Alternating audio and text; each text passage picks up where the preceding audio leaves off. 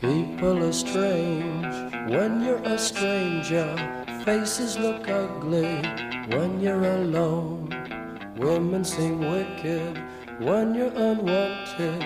Streets are uneven when you're down. When you're strange, faces come out of the rain. When you're strange, no one remembers your name. When you're strange, when you're strange, when you're strange. People are strange. No.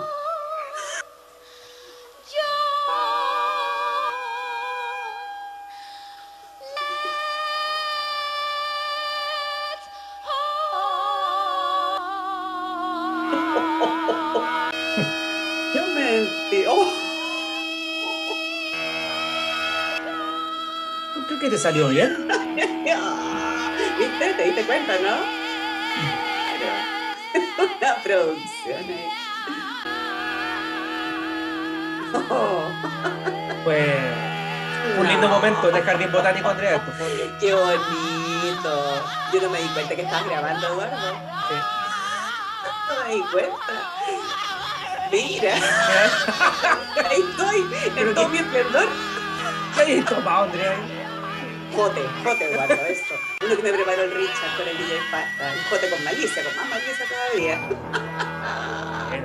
Mira tú, ahí está. eh, ya, vamos a eh, Eso fue parte de las celebraciones del jardín botánico de los dos años de leyendo martillazo, Andrea. Increíble. Te salió- Muy bien, Andrea. Felicitaciones. Sí, no me meré mucho, claro que todavía estoy como con un poquito tomadita en la garganta.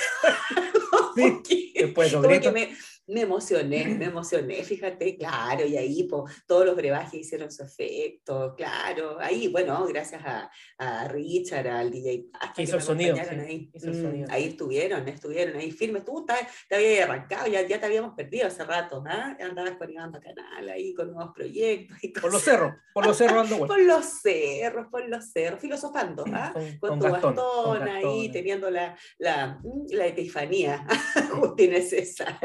Con la naturaleza, pues necesario. Exactamente. Oye, bienvenida a un nuevo viernes, ¿ah? Otro viernes. Oh, ¿ah? Preparando, preparando bien, motor, ahí preparando el hígado. Sí, señor. Ahí estamos, te veo, ¿ah? te veo que estás en esa, Eduardo, le Sí. estás haciendo una naya al hígado. Muy bien, Preámbulo pequeño, pa. fabuloso. No como el aquí, estoica, ¿ah? todavía En el nada, galpón, encerrada. Exacto, bueno, pero ya el todo tienes que llegar a, a Sí, en por camino, van en camino a soltarte, Andrea. Saludamos a quienes nos escuchan en todas partes del mundo, Andrea. Las Pues sí. estadísticas las que revientan, como siempre. Mira tú, Eh, gente preguntando siempre por el libro, La caída de Ícaro, por supuesto. eh, por la revista, ¿ya? Mm. segunda edición, en Muy estudioscardenarios.com, ahí la encuentran. Fabuloso. Así que contento con esta temporada, Andrea. Claro Va viento en pues. viento en popa. Bien, pues bien, es la idea. Muy bien. Sí. Así que, Andrea, el micrófono es tuyo. ¿Qué Ah, nos te vas a contar el día de hoy? Qué peligroso. Ya, bueno, el día. No de cante, hoy, ah, no cante, por favor, no cante. No, fue no, suficiente. No, no, no, no, no voy a cantar eh, esta vez. Lo que voy a hacer es, es contarte eh, a ti, a quienes nos escuchan acerca de la obra que les traje para compartir con ustedes aquí humildemente ah, el día de hoy. A lo mejor no es de carácter tan místico, ¿no? Como la que nos, nos trajiste tú el día martes, pero sí eh, contarte de una obra que es bien interesante, fíjate que me me parece que vale la pena eh, dar a conocer. Esta obra, Eduardo, se llama Falsificaciones, ¿ya? ya el título es bastante como llamativo, y es del autor argentino Marco Denedi. ¿ya? Vamos a hablar un poco acerca de él, eh, de su obra, y, y después ir eh, contando un poco acerca de cuál es el contenido de este texto, ¿ya? y eh, ir desglosando ahí algunos temas que pudieran llegar a ser interesantes ¿ya? para quienes nos escuchan, y, y sobre todo para visibilizar también la obra de este autor que es bastante particular. Así que eso es lo que traigo para el día de hoy. ¿ya? Vamos a, a partir entonces. Bueno, contarles acerca del Marco de Nevi es un cuentista, dramaturgo argentino, nacido en el 1922 y fallecido en 1998, que se destacó inicialmente en el mundo de las letras por la producción de obras dramáticas, de mucha importancia, fíjate, dentro de la historia del teatro argentino, de su país de origen, ¿no es cierto? Pero que posteriormente este autor da un giro desde la dramaturgia hacia la narrativa eh, especializándose principalmente en la creación de textos narrativos breves, ya denominados microrelatos. ¿ya? Este autor, Marco de Nevi, es conocido como el maestro del microrelato, ya también eh, conocido como microcuentos, ¿no es cierto? A pesar de que él lo llama microrelato. La obra de este autor entonces destaca por la fusión entre elementos fantásticos e históricos a partir de la utilización de un lenguaje altamente irónico, que en ocasiones colinda con el humor negro. Esta es una particularidad de Nevia. Todos sus textos, sobre todo los que eh, forman parte de esta obra que vamos a analizar hoy día, tienen esa particularidad, ya esta cosa como de eh, siempre coquetear ahí con un humor súper negro y con un sentido, ¿no es cierto?, de, interpretación del lector que, mueve eh, más que a la apreciación de la obra en sí misma, mueve a la reflexión a través de la risa, ¿ya? Ese es como un, es un toque que tiene bien, bien particular el autor, ¿ya? Bueno, durante su vida como escritor recibió importantes reconocimientos en los que se relevó, por supuesto, su amplia y variada trayectoria, que implicó que su obra trascendiera las fronteras del continente y fuese traducida a diversos idiomas y también adaptada para el cine. Fíjate, en Inglaterra se hicieron algunas versiones cinematográficas de estos microrelatos, así que igual es, es bastante importante la obra de este, de este autor. Una de las particularidades de su propuesta se centra en visibilizar aquellos detalles de la realidad que pasan inadvertidos ante los ojos de la mayoría en esto último se materializa su interés por develar en sus relatos la intrahistoria de sus personajes y los efectos que estos aspectos desconocidos y secretos generan en la construcción de un discurso o historia no oficial. ¿ya? Lo interesante de, esta propuesta que tiene de Nevi es eh, visibilizar la marginalidad, ¿ya? que no solamente fue un tópico en los microrelatos, ¿ah? sino que eh, también cruzó buena parte de su obra. Hay que decir que este autor eh, fue una persona bastante comprometida desde el punto de vista político y siempre se abanderizó por ideas más asociadas, ¿no es cierto?, a un pensamiento eh, de tipo más revolucionario, más liberal, ¿no es cierto?, que propendía hacia como la defensa de los grupos minoritarios dentro de la sociedad. Entonces, de ahí un poco se desprende esta idea de eh, generar un discurso o una historia paralela a la historia conocida, ya lo que se llama, ¿no es cierto?, la historia no oficial. ¿ya? Él tributa eso en su obra y eso es como bien interesante porque de algún modo también ahí se ve este, esta intención media, media contrasistémica, media contracultural, ya contar lo que nadie contó, ya por eso que la obra se llama Falsedades, porque en definitiva devela ciertos aspectos que eh, la historia oficial ya no, no deja ver, ¿ya? Entonces eso es como bastante llamativo, ¿sí? El marco así como general, eh, ¿qué tan extenso es un micro relato? A ver, los microrelatos pueden ser, eh, tener la extensión de una línea, dos líneas, ¿no es cierto? Hasta por lo menos unas 20, 25 líneas, hasta ahí se podría clasificar como microrelato, ¿ya?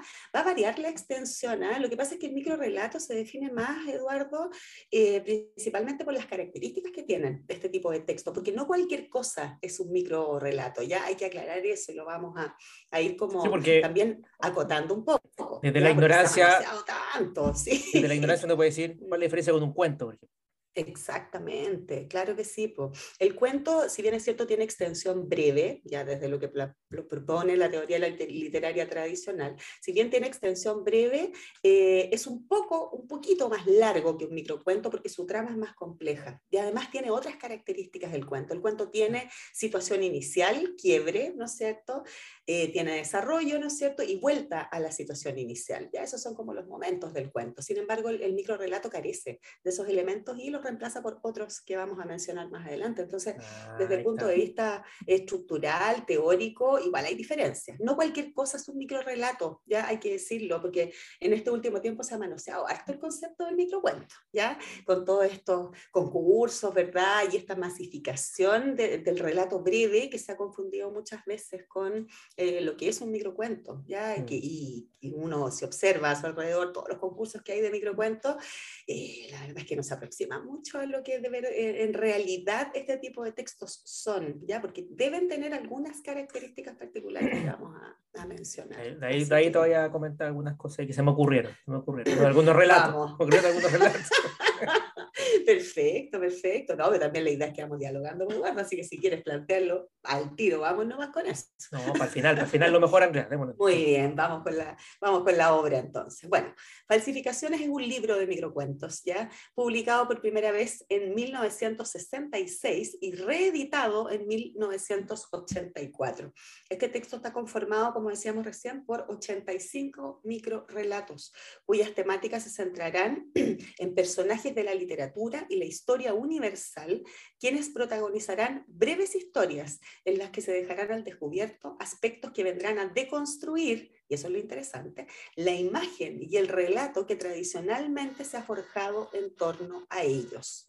De este modo, la obra nos presentará una extensa galería de personajes altamente reconocibles por lectores instruidos, a través de la cual transitarán héroes épicos que, por ejemplo, dentro de este mundo, ¿no es cierto?, de, de los microrelatos de Denevi, dejarán al descubierto, por ejemplo, estos héroes épicos, muy varoniles, muy recios, ¿no es cierto?, van a dejar al descubierto una homosexualidad latente, ¿ya? Heroínas de cuentos infantiles revestidas de aires feministas, ¿no es cierto?, y villanos redimidos, ¿ya?, entre otros. O sea, aquí nos muestra personajes que nosotros fácilmente vamos a reconocer. Estoy pensando en, por ejemplo, personajes tan famosos como Ulises, ¿no es cierto?, de la Odisea, eh, pensando en princesas de cuentos como la Bella Durmiente, ¿no es cierto?, eh, como Judas de la Biblia, ya todos esos personajes aparecen eh, resignificados, aparecen deconstruidos y se cuenta como el lado B, ¿no es cierto?, de la historia oficial. Y eso es súper interesante. Aparece el Quijote, Sancho, ¿no es cierto?, entre otros, ya, por nombrarte algunos, los más conocidos. Eh, y eso es súper interesante porque con este humor y este, este, este humor negro y esta ironía, ¿no es cierto?, de alguna manera de Nevi nos hace pensar ya eh, que, qué hubiera pasado, ¿no es cierto?, si estos personajes se deconstruyeran o fueran realmente como él plantea en esta obra que titula Falsificaciones. Entonces, por ahí va un poco la propuesta, ya es una propuesta bien, bien interesante, muy entretenida, ya, y los recursos que él emplea son eh, las características, ¿no es cierto?, de las cuales hablábamos hace un rato atrás del, del microrelato. ¿Ya? ¿Cuáles son sus recursos? Bueno, estructura del microrelato en la que se asume un conocimiento previo de parte del lector acerca de los hechos o personajes mencionados en la obra. Ya aquí, eh, por eso yo decía hace un rato atrás, no corre mucho la idea del lector que no tenga información adicional o que no tenga un conocimiento previo respecto de literatura. Acá se requiere, por lo menos para poder interpretar, ¿no es cierto?, y comprender el sentido de estos textos que aparecen en esta obra, se requiere un conocimiento o un lector eh, que tenga por lo menos nociones, ¿ya?, de historia, de literatura, de personajes bíblicos incluso, ¿ya?, porque si no, no hay sentido en los relatos, ¿ya?, por otro lado, él utiliza la técnica de la intertextualidad que consiste en tomar como punto de referencia un texto que ya existe, ¿no es cierto? Y ahí volvemos un poco a la primera característica, o sea, es obligatorio, ¿ya? O es imperioso que el lector conozca a los personajes para poder encontrarle sentido a lo que está leyendo, porque finalmente nos está contando el lado B, ¿ya? De una historia oficial. Por otro lado, el uso de las ucronías, ¿ya? Las ucronías son recursos literarios, ¿verdad?, que consisten en reinterpretar o reversionar historias ya conocidas, ¿no es cierto? Y eso es lo que en el fondo él propone, ¿ya? El uso de la ironía, como decíamos, y un final desconcertante, a menudo abrupto, que da pie al, des al a la desazón, ¿no es cierto?, del receptor frente a lo leído. O sea, cuando uno termina de leer los textos, le da mucha risa en algunos casos y en otros queda absolutamente peinado para atrás porque uno dice, oh, ¿ya? ¿Cómo? ¿Cómo se deconstruye hasta tal punto el personaje que terminamos en esto? ¿Ya? Eh, esas son las características del microrelato. El microrelato en general, como te comentaba.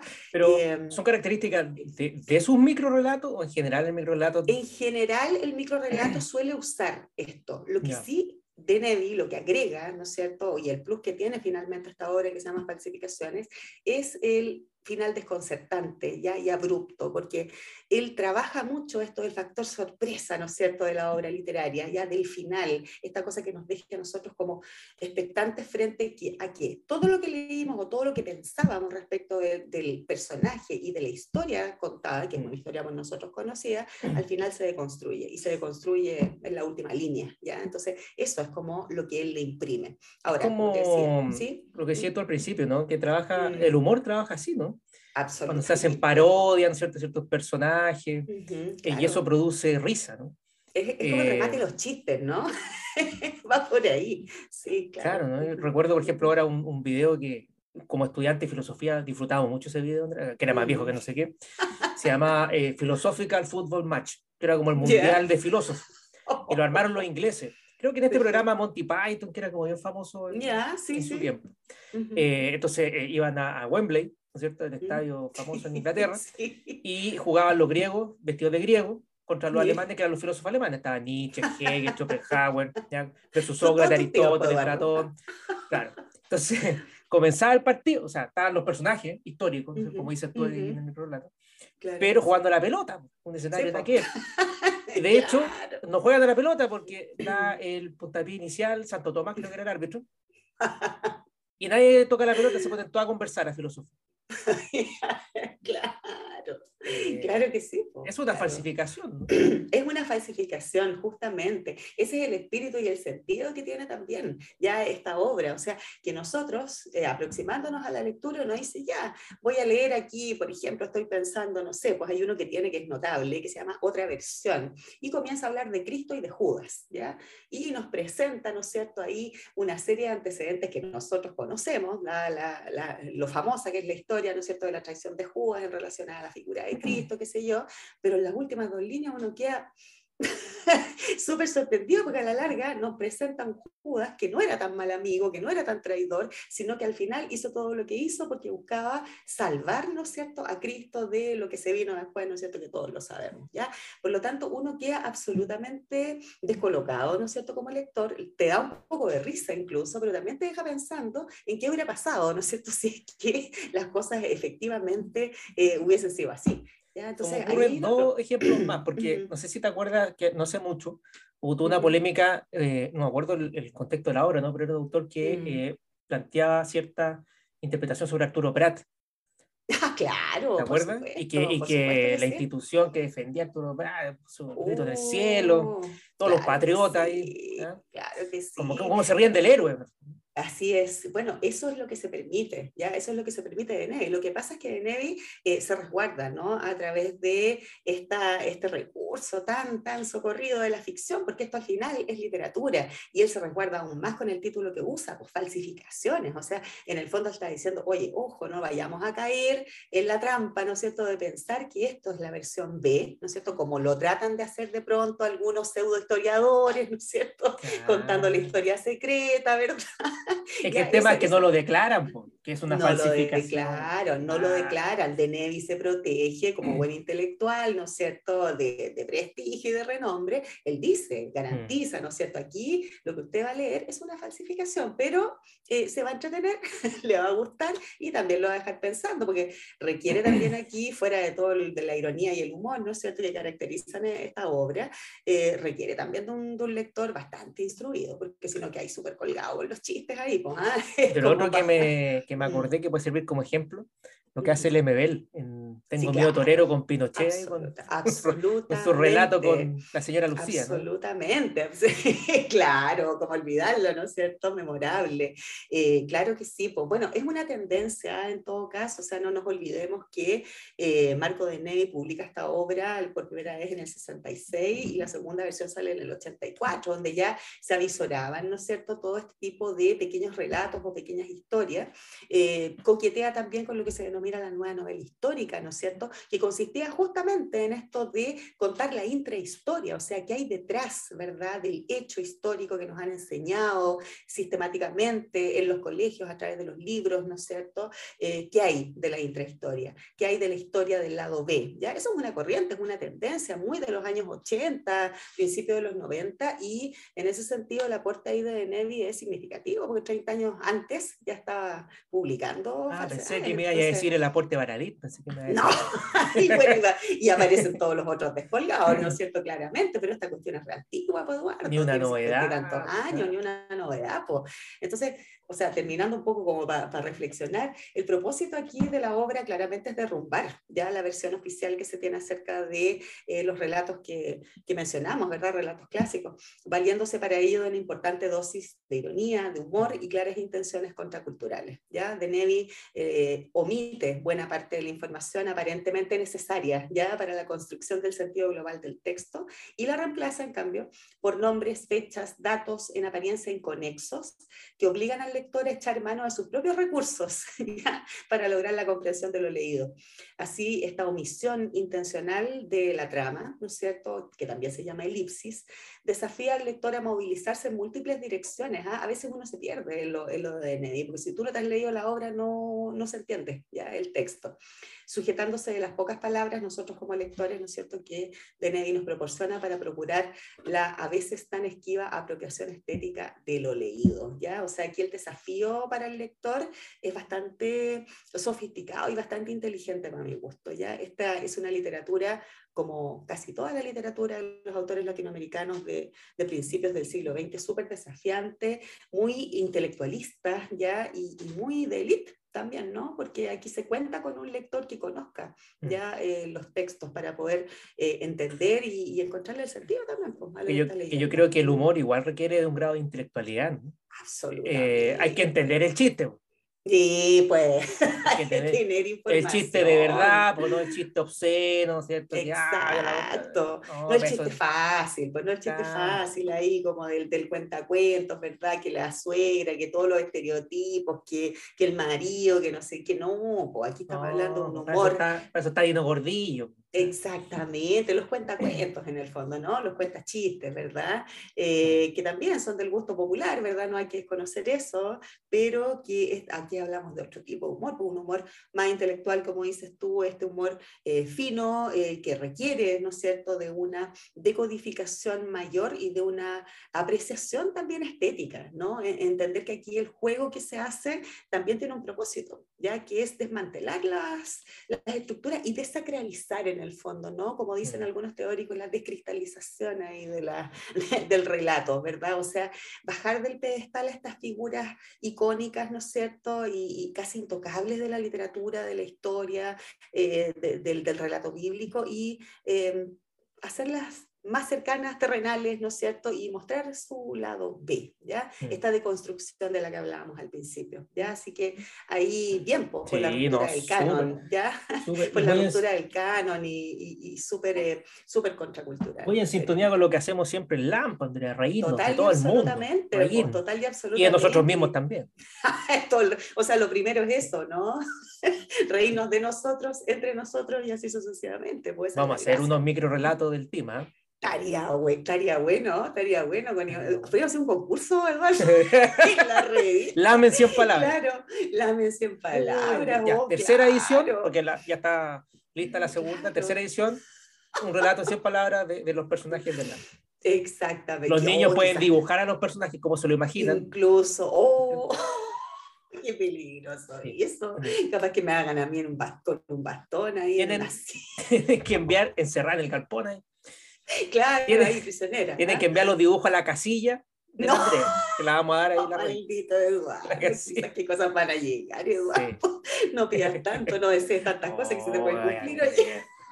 Andrea Favoro siempre nos sorprende ¿ah? con, Mm, no, con es papitas literarias. Yo la verdad es que es siempre me sorprende con cosas nuevas, Andrea, sí, que no son nuevas, es pero para uno que es ignorante, claro No, que sí. claro, ya no te tiré al suelo, pues Eduardo, de qué ignorancia me estáis hablando. No, es un re- es súper recomendable la obra, eh, sin tratar de, de dárselas de nada a uno, pero súper recomendable porque es Sí. una obra rápida de leer para los que tenemos poco tiempo. Es una obra muy entretenida y que requiere siempre un desafío ya para el lector eh, de enganchar con este, con este sentido, ¿no es cierto?, de, de decodificar y descubrir resignificaciones de estas falsificaciones de, de Nevi. Así que súper invitados a buscar al autor, a conocerlo, a leerlo, no solamente en la narrativa, sino que también en la dramaturgia, que hace cosas bastante interesantes. Así Mira, la Andrea siempre nos trae obras que tratan de romper los límites de, de, de todos los cánones. ¿ah? Y eh, bueno, vamos a irnos con una Mm. canción que tiene que ver con, con lo mismo porque eh, hay hartos límites que rompimos el fin de semana, Andrea. Ándate, cabrito. Así nomás. Morales, éticos, ay, estéticos no también, No nos acordemos también. de esas cosas, Eduardo, por favor. Y, y hay una canción que lo representa cabalidad. Vamos. Ay, Vamos. Hay un límite que rompe el deseo, algo nuevo que va más allá. Casi. súper contracultural. Ahí Esta es la banda que teníamos con Bacanal. ¡Oh! Y ahí estamos. Ah, Eduardo con la masa chasca. Y el tiempo, mira aquí, Rojas. ahí. Chris Rojas, ahí está. Ah, y Diego. Pasión Bien, reprimida. cantaba Ahí. ¿eh? está, ¿eh? Ahí está el vocalista, el vocalista de aquella banda. Así es. Muy bien, el pasado de Eduardo, ¿ah? El lado oscuro de tu corazón. La corazón. Ahí tenés, ahí tenés, ¿ah? Todo. Mira, mira cómo hace. Ahí está. Ahora viene, ¿ah? Ahora viene. Vamos. Vamos. Eso. Hay un límite que rompe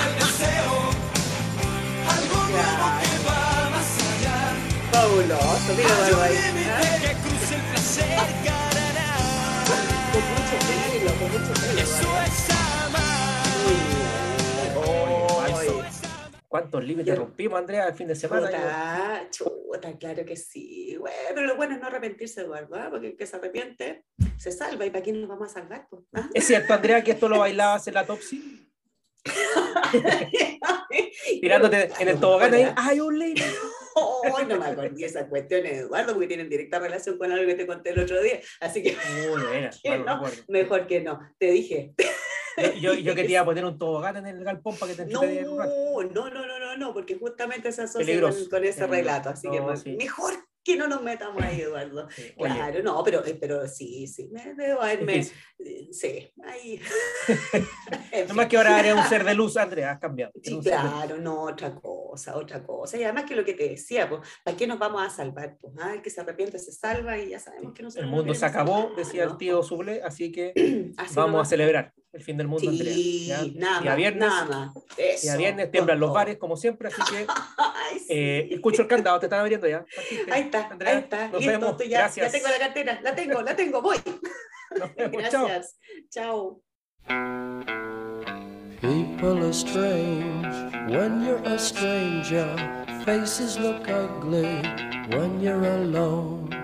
Women seem wicked When you're unwanted, streets are uneven. When you're down, when you're strange, faces come out of the rain. When you're strange, no one remembers your name. When you're strange, when you're strange, when you're strange.